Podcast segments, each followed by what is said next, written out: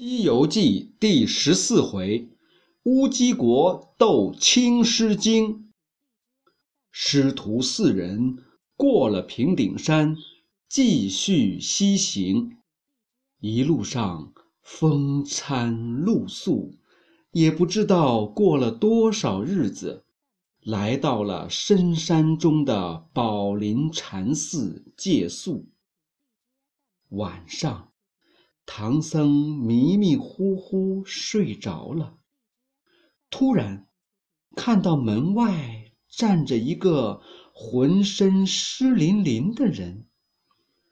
那人边哭边说：“我是四十里外乌鸡国的国王，三年前。”一个道士把我推进御花园的井内，又变作我的模样，在乌鸡国做了国王。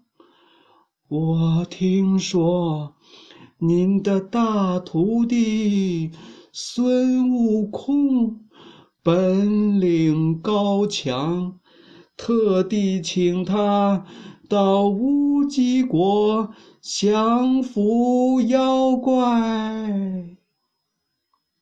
说完，便消失了，留下了一块玉龟。唐僧惊醒后，才知道是一个梦，忙喊来悟空。把梦中的情景详细说了。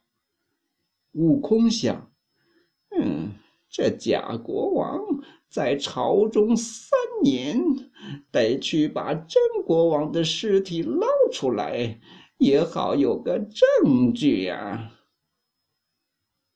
半夜里，悟空哄八戒说：“八戒，我发现了一件宝贝。”八戒一听说有宝贝，就来了精神。哪呢？哪哪哪呢？哪呢？哪呢？他们来到乌鸡国御花园的井口边，悟空让八戒下去找宝贝。八戒在井底找到了一具尸体，对着上面喊。猴哥，哪里有什么宝贝？这、这、这、这、这、这只有一具尸体啊！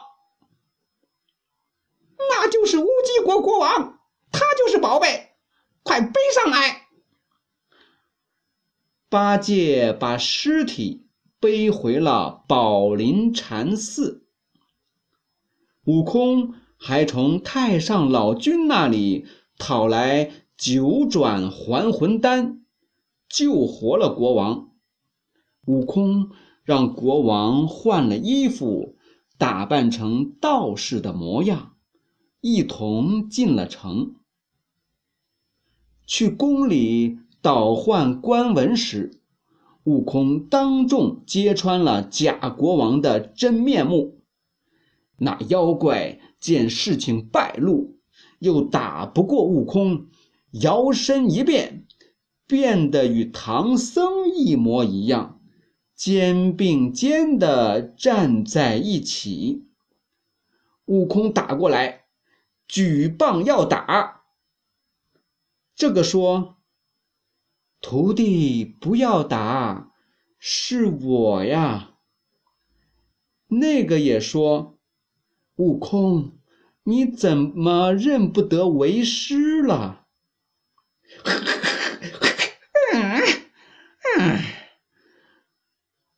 悟空一时分不出真假，抓耳挠腮，真不知该怎么办。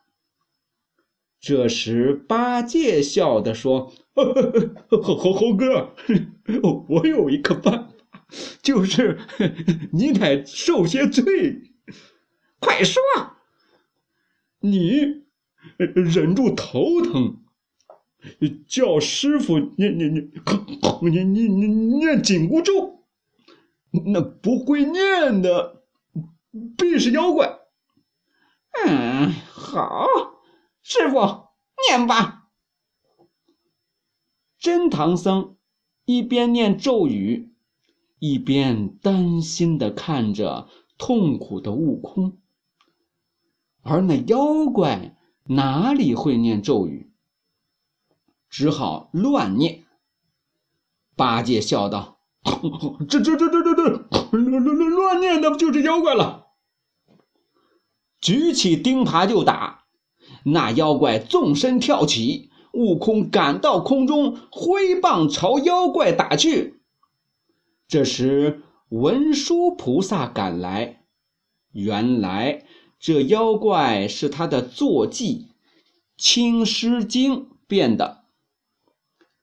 文殊菩萨让妖怪变回成青狮精的模样，其他回天庭去了。真国王重新登上了王位，设宴款待唐僧师徒。唐僧师徒不肯久留。辞别国王，继续西行而去。